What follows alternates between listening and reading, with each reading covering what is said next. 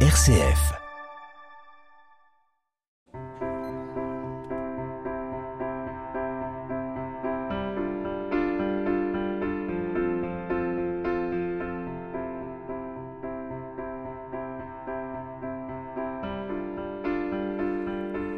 Bonjour à vous tous et à vous toutes. Très heureux de vous retrouver pour ce nouveau numéro de Carte Blanche. Nous sommes à la médiathèque municipale de Saint-Étienne. C'est Marc Hiver qui est à la réalisation technique. Et nous allons pendant 20 minutes parler du dernier livre de Michel Debout, L'humanisme est un combat, ce témoignage paru à la Fondation Jean Jaurès.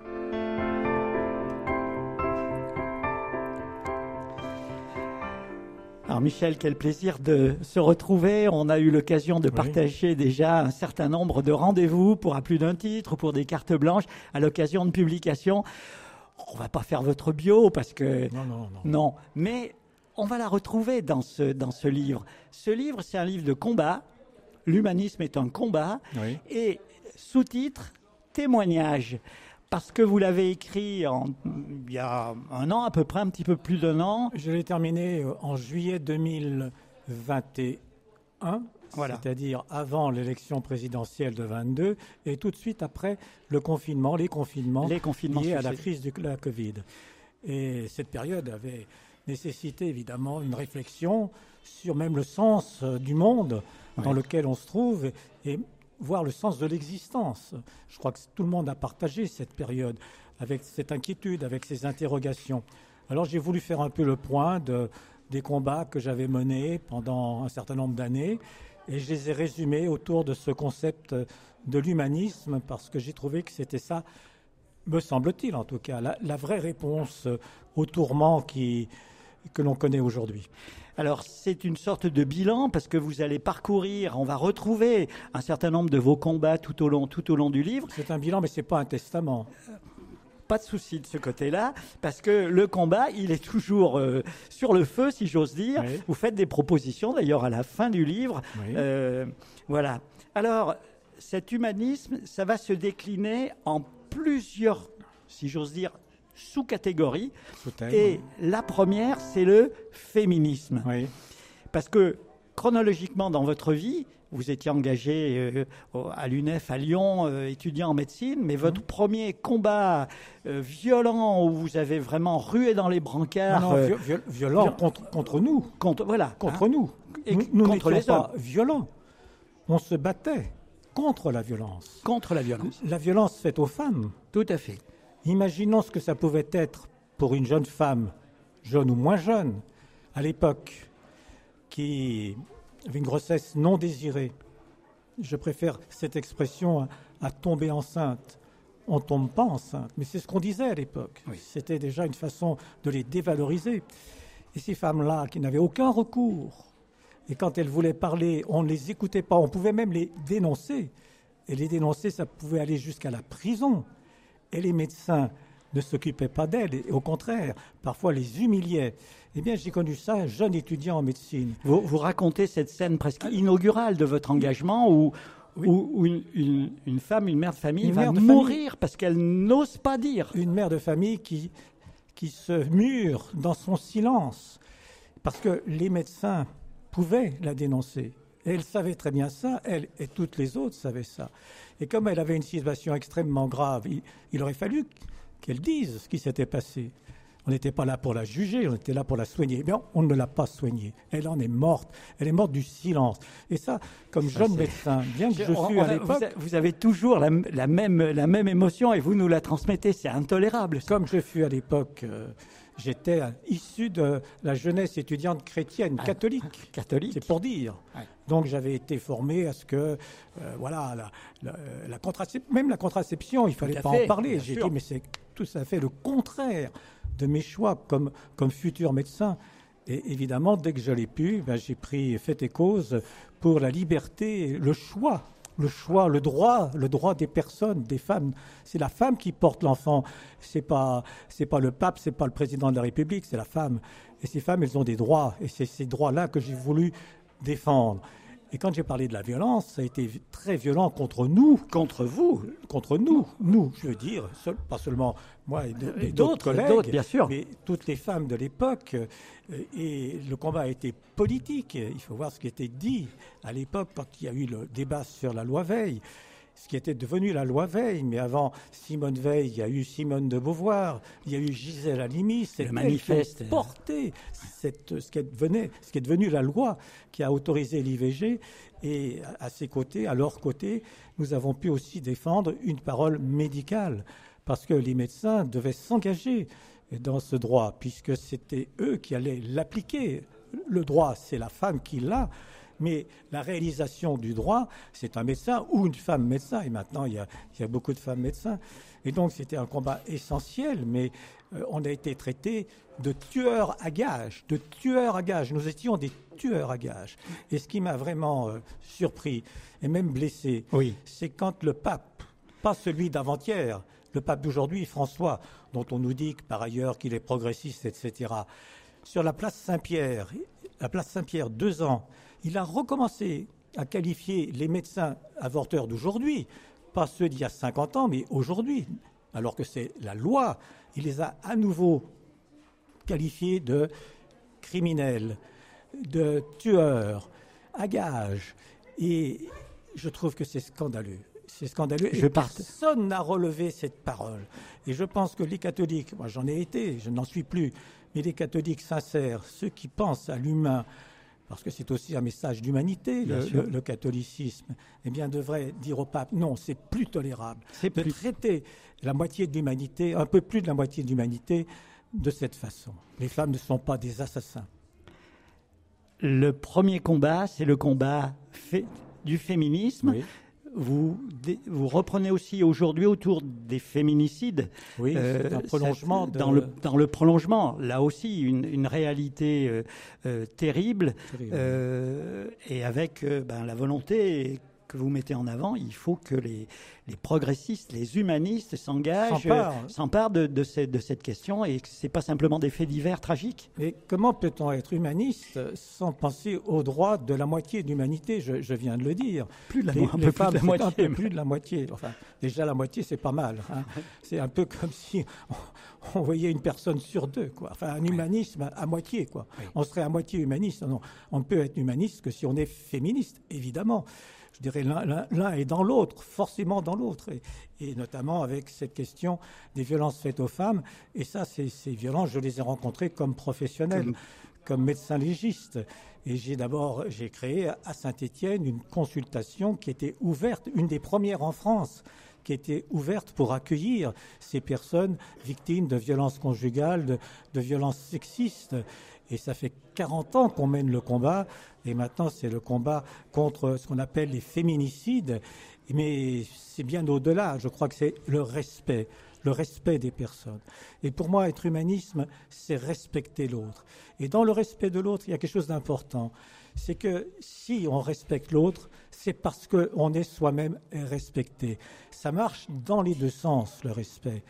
Et quand je vois certains qui dénoncent une jeunesse qui serait irrespectueuse. Mais il faudrait que l'exemple soit donné au plus haut niveau. Hier ou avant-hier, on a dénoncé une jeune chanteuse, je crois la Zara, qui soi-disant aurait fait un, doigt d'honneur. Alors je ne sais pas, elle s'est expliquée là-dessus.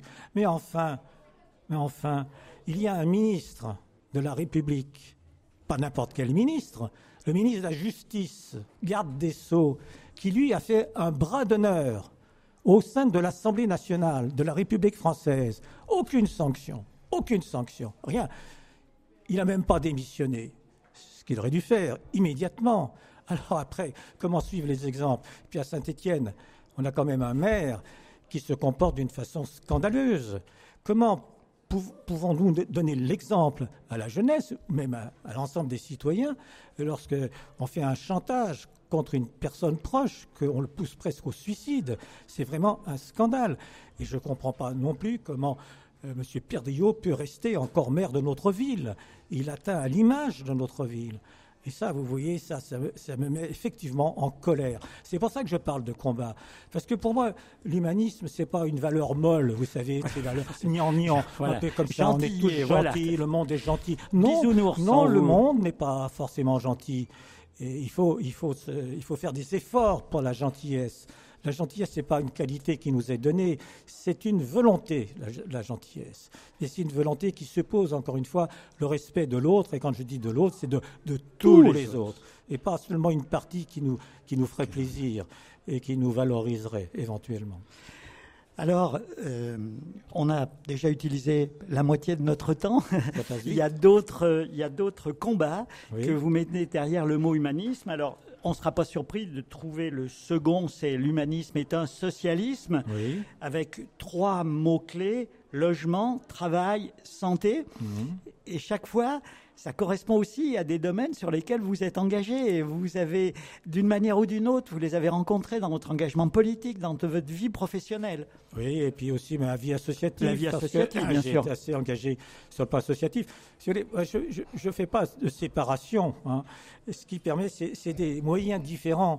Je crois que j'ai essayé de défendre la santé à la fois comme professionnel, comme responsable comme politique, comme élu, comme euh, euh, président d'associations diverses, et chaque fois c'est le même combat, pour reprendre le terme.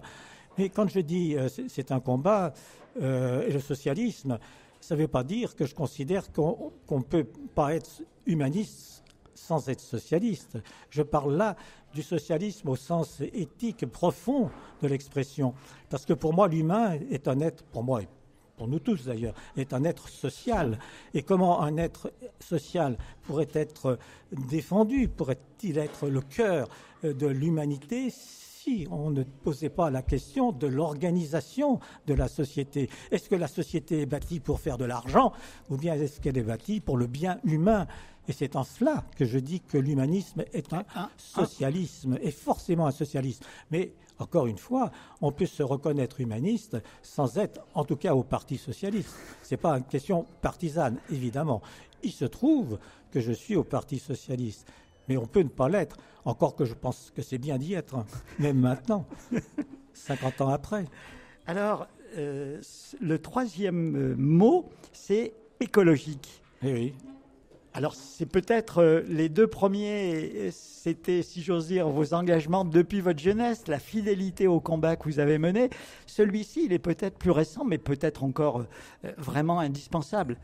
plus récent, euh, oui, mais parce Quoi que... vous étiez au Conseil économique et social et vous travaillez dans la rubrique écologie hein, depuis longtemps. Exactement, enfin ça fait une dizaine d'années. Une dizaine d'années. Et là j'ai pris conscience, mais je pense qu'on en est tous là, si vous voulez.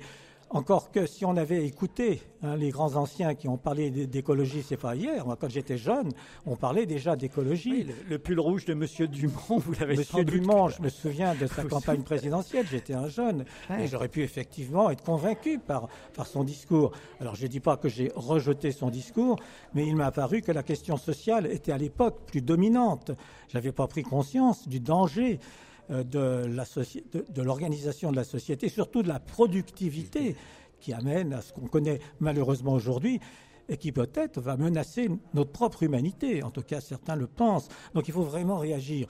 Et c'est ça qui, fait que je suis maintenant un combattant pour l'écologie et que je pense qu'on ne peut pas défendre l'humain sans défendre l'humanité et l'environnement de l'humanité. Et l'humanité a besoin d'un environnement, d'un environnement sain, d'un environnement protecteur. Là, on a un environnement qui devient menaçant pour l'homme, menaçant pour l'homme à cause de l'homme. Et c'est ça, être l'engagement écologique pour moi. Écologiste ou écologique, mais c'est, et ça rejoint parfaitement le combat pour l'humain. Quatrième, pas adjectif, quatrième qualificatif, l'humanisme est un spiritualisme. Oui. Là, euh, c'est bah plus inattendu. Vous connaissant, ça ne me surprend pas, mais quand même, dites-nous. La spiritualité est une dimension humaine, parfaitement humaine. Elle n'est pas réservée aux croyants. Elle n'est pas réservée à ceux qui ont la foi. Vous savez, la dernière parole du président Mitterrand, quand il a quitté ses fonctions, ses vœux, les derniers vœux qu'il a fait aux Français, il a dit Je crois aux, forces de l'esprit. Mais alors qu'on savait qu'il n'était pas forcément euh, très. Enfin, disons, c'était pas un modèle de religieux. Mais, enfin, les forces de l'esprit, ça nous concerne tous.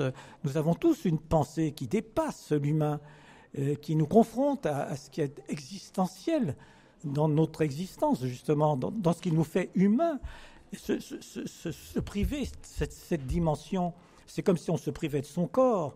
Et aujourd'hui, et ça c'est aussi une autre préoccupation, on est, on est dans une société qui décorporalise l'humain.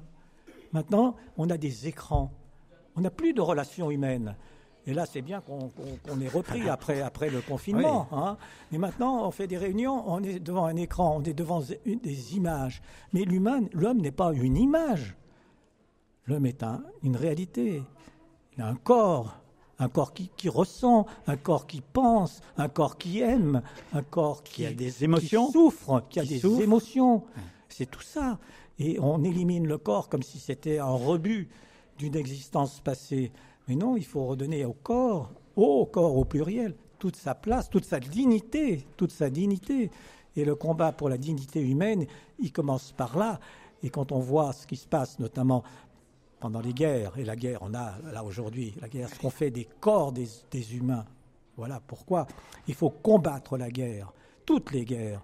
Et il faut combattre tous ceux qui sont dans la violence. Parce que la violence, c'est ce qui d'une certaine façon, est l'opposé à l'humanisme. L'humanisme, c'est le respect et c'est l'accueil de l'autre. C'est la transition toute trouvée avec euh, la cinquième partie, une émancipation humaine et sociale, et vous insistez beaucoup sur l'importance de l'éducation, ah, qui est justement le moyen de sortir de la violence. On ne peut sortir de la violence que par l'éducation. Par l'éducation, et, et ça revient à l'idée de respect, apprendre à respecter, et apprendre à être respecté. Il y a des enfants à qui on n'a jamais dit fais-toi respecter. Tu dois être respecté. On doit te respecter. Et tout ça, ça renvoie, vous savez, à toutes ces pratiques euh, euh, de pédophilie. Hein. La pédophilie, c'est l'absence de respect de l'enfant, d'abord, c'est ça. Et c'est tragique. Hein. J'ai été euh, expert au procès du prêtre je ne sais pas si on peut dire comme ça, Prénat, hein, bien connu dans la Loire. Hein. Et, j'ai dit un certain nombre de choses, voyez. Et quand on voit, et c'est là où je parlais de modèle, voyez, quand celui qui devrait, montrer la voie, la voie humaine, la voie humaniste, la voie généreuse, la voie de l'accueil, martyrise l'enfant, alors là, la société est vraiment en danger. Et nous n'avons pas su et je me mets dedans, puisque j'étais jeune à l'époque, n'avons pas su critiquer, quand il le fallait, l'Église, parce que là encore, c'était un surmoi social. Hein. Eh bien, vous voyez, l'humanisme, quand je disais, on peut être spiritualiste et humaniste, mais il faut aussi savoir que les religions sont parfois anti-humaines, anti-humaines. Et ça, ça fait partie aussi de mes combats. Alors, le dernier, le dernier, la dernière partie du livre, c'est autour du, du projet du PS. Est-ce que le projet du PS, alors on voit que vous l'écrivez euh, avant la, campagne euh, qui va aboutir à, la réélection du président Macron en 2022, euh, dans une période bien compliquée. au fond, je me disais en vous lisant, Michel, son problème, c'est il défend des convictions et avec la volonté de ne pas paraître quand même comme un, pardonnez-moi l'expression, une, espèce de, ringard qui ressasse les mêmes choses. Qu'est-ce que dans le dans le, projet du, ben, d'aujourd'hui, vous savez, les je vous pose la question parce que non mais non non mais bien sûr, mais je vous remercie de poser la question. Mais ces combats, ils sont pas gagnés. Ceux dont je parle, Regardez, si on reprend le premier. On peut, tous les reprendre. Le premier, l'avortement. Regardez ce qui se passe dans un certain nombre de pays européens, ce qui se passe aux États-Unis, aux États-Unis. Enfin, voilà, ce retour en arrière. La société est en train de retourner en arrière. Donc je dis, les combats que je menais hier, ils sont des combats pour demain, pour demain. Et le Parti socialiste, je l'ai connu victorieux. Je n'allais pas l'abandonner au moment où il connaît des difficultés. C'est à ce moment-là qu'on a besoin, le Parti socialiste a besoin de militants, a besoin des Français, parce qu'il essaye de défendre une politique pour la France et pour les Français. Évidemment, c'est à nous de convaincre comme on a su le faire il y a 50 ans, eh bien, je pense qu'on va savoir le faire. On est dans une passe difficile. Mais, vous, en avez, vous en avez connu d'autres. J'en ai connu d'autres. et puis, je suis optimiste parce que je connais beaucoup de jeunes qui reviennent vers nous.